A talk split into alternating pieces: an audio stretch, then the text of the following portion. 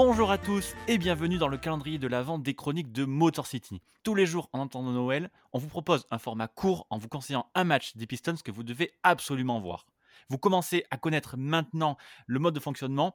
Pour ce calendrier, on a la chance d'avoir chaque jour une personnalité de la sphère NBA en France qui vient nous faire l'honneur de choisir un match et d'en parler avec moi. On commence à se rapprocher de la fin et pour ce 21 décembre, je suis très heureux d'accueillir quelqu'un que vous connaissez déjà, que vous avez déjà entendu dans les chroniques de Motor City puisqu'il était là avec nous pour la draft All Time. C'est un fan de très longue date des Pistons et c'est un taulier de Dunk Hebdo, l'un des meilleurs podcasts français. C'est Ilias. Comment ça va Ilias? Eh ben, écoute, ça va plutôt bien, Winston, et en tout cas, euh, merci pour l'invitation.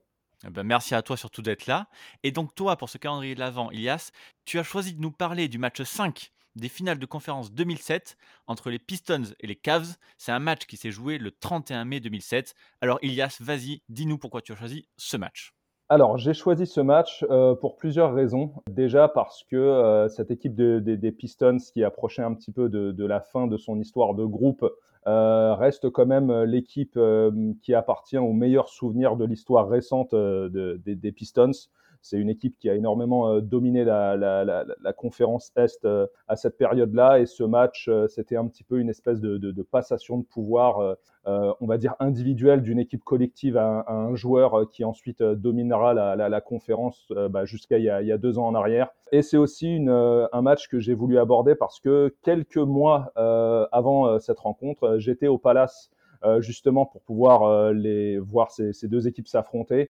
Et euh, bah, j'étais très content de, voir mon équipe de cœur euh, euh, battre cette équipe, mais j'avais pu voir l'éclosion et un peu l'avènement du phénomène qui allait devenir LeBron James.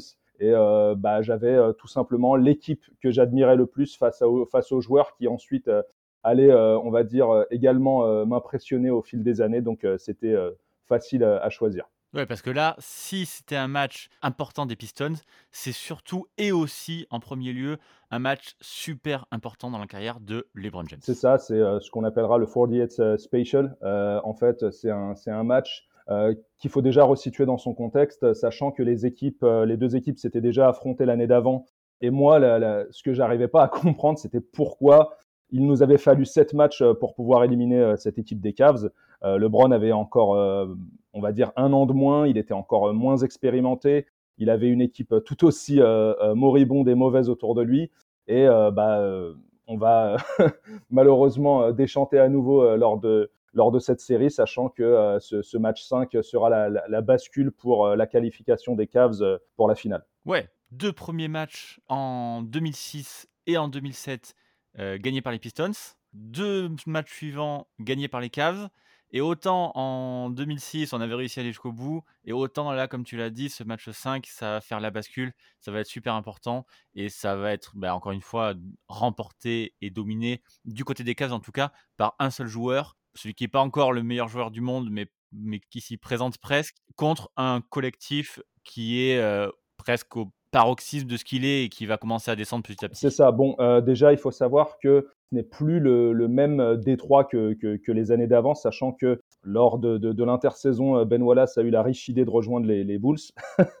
donc, c'est plus tout à fait la même équipe. Et donc, voilà, on aborde cette série avec un, Chris Webber vieillissant, mais qui, mine de rien, aura fait son match euh, pendant ce Game 5. Il finira quand même la rencontre à, 20 points et à 9 sur 13. Et euh, donc euh, voilà, disons que le, match est, assez accroché et il faut savoir que pas mal d'encre avait coulé pendant, pendant les matchs précédents, sachant que lors du match 1 remporté par les Pistons, lors d'une action décisive en fin de match, LeBron avait pris la décision, un petit peu comme cette année lors de la finale face au Heat, quand il avait décidé de passer la balle à, Danny Green qui était tout seul. Il avait fait le choix comme quoi vraiment c'était quelque chose d'ancré en lui le fait de vouloir euh, peut-être euh, euh, passer avant de scorer. Il avait trouvé Daniel Marshall tout, seul dans, le corner et celui-ci avait raté le shoot de la gagne. lors du deuxième match, c'est une situation similaire. Cette fois-ci, il décide d'y aller. C'est une bonne défense de Rip Hamilton qui est peut-être un peu entachée d'une faute. Et euh, finalement, euh, euh, Détroit gagnera aussi ce match. Les deux matchs d'après seront remportés par les Cavs. Et on arrive donc lors de ce match 5 où on est dans, une, physionomie qui est proche de celle des, des quatre premiers matchs.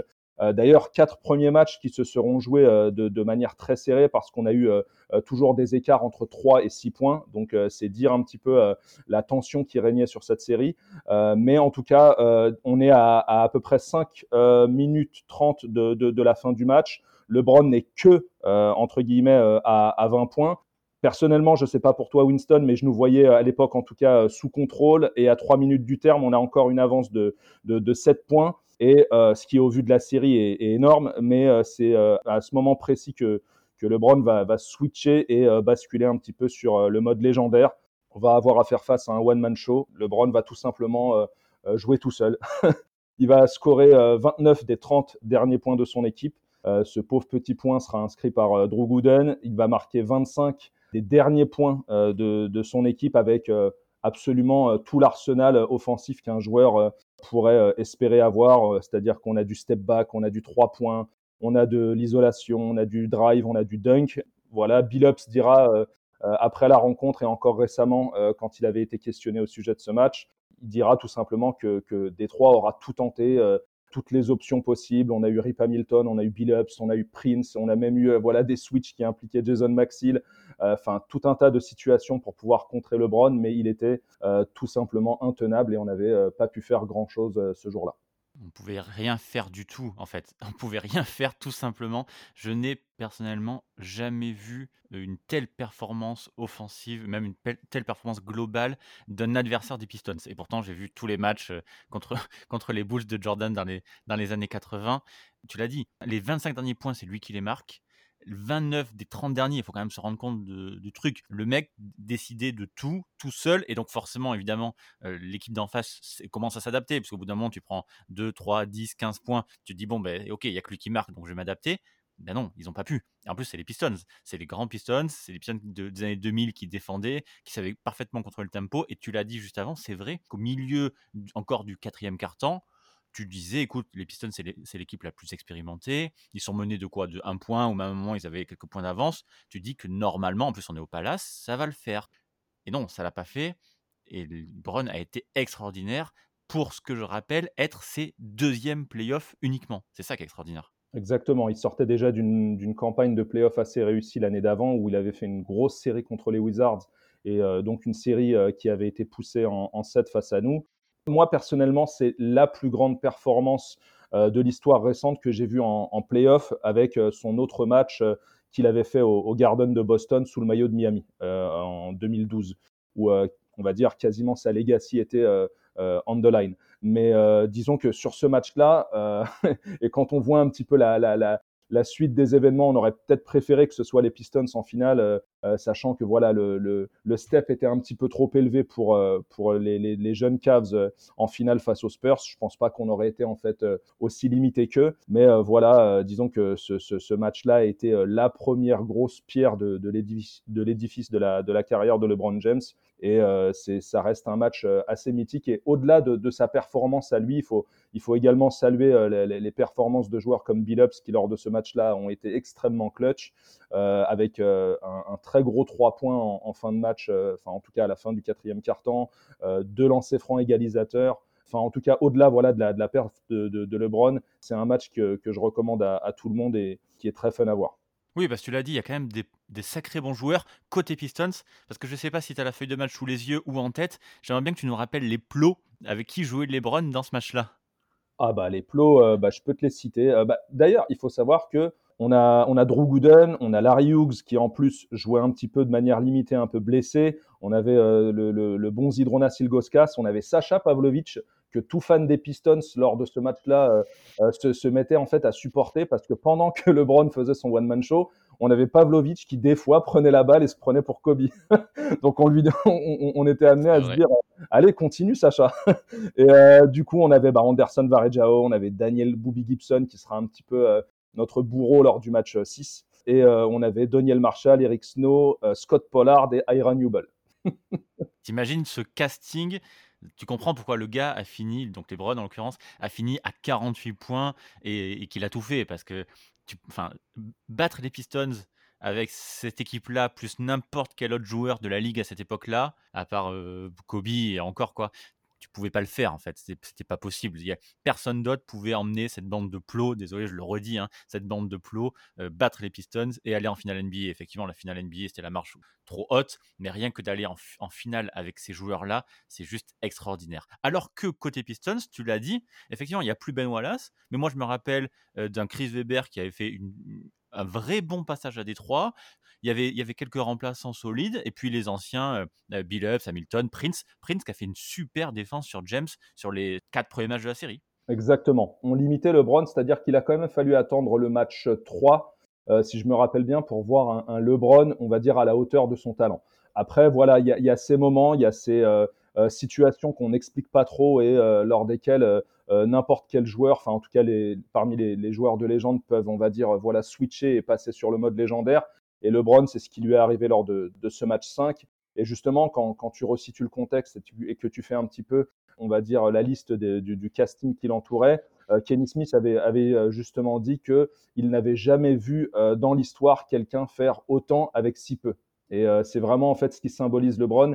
ça a été le cas lors de, son premier passage à Cleveland, ça a été également le cas lors de certains autres moments de sa carrière. Mais ce qui est sûr, c'est que voilà, ce match-là a, été une sorte de, passage de, flambeau et euh, on va dire que euh, les, Pistons, euh, voilà, que LeBron considérait vraiment comme l'ennemi numéro un à cette période et qui considérait également le Palace comme l'environnement le plus hostile de la NBA.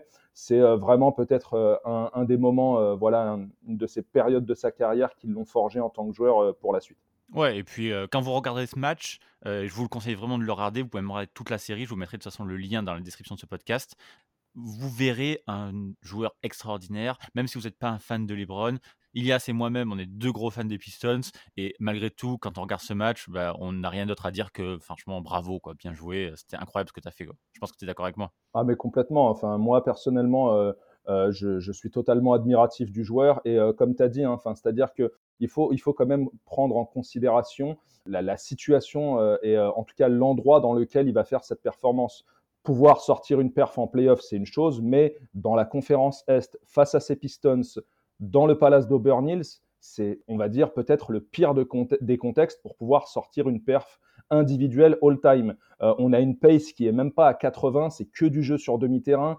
il est, comme tu le disais, accompagné de, de, joueurs très très moyens et sortir une perf pareille, enfin en tout cas c'est, ça fait partie de ces gros moments, euh, on va dire, de ces 20-30 dernières années en playoff. Et c'est un, match que tout fan de NBA euh, se, doit euh, d'avoir vu. Complètement d'accord. Eh bien, écoute, Elias, merci beaucoup. Je pense que tu nous l'as très bien vendu. Dis-nous pour finir où est-ce que les gens peuvent t'écouter, je l'ai dit en intro, te retrouver, etc. Eh ben, écoute, moi, de manière personnelle sur Twitter, ainsi que mes acolytes du podcast euh, Dunk Hebdo, euh, soit sur notre site, bah, soit sur notre euh, podcast hebdomadaire, des fois bi-hebdomadaire en fonction un petit peu de, ce que l'actualité peut nous donner. donc voilà, c'est à peu près tout. eh ben, merci d'avoir été avec moi, ça me fait très plaisir. Bah écoute, ça a été un plaisir encore une fois, Winston. Merci beaucoup. Et vous tous, je vous donne rendez-vous pour la suite et bientôt la fin du calendrier de l'avant. Bye Ciao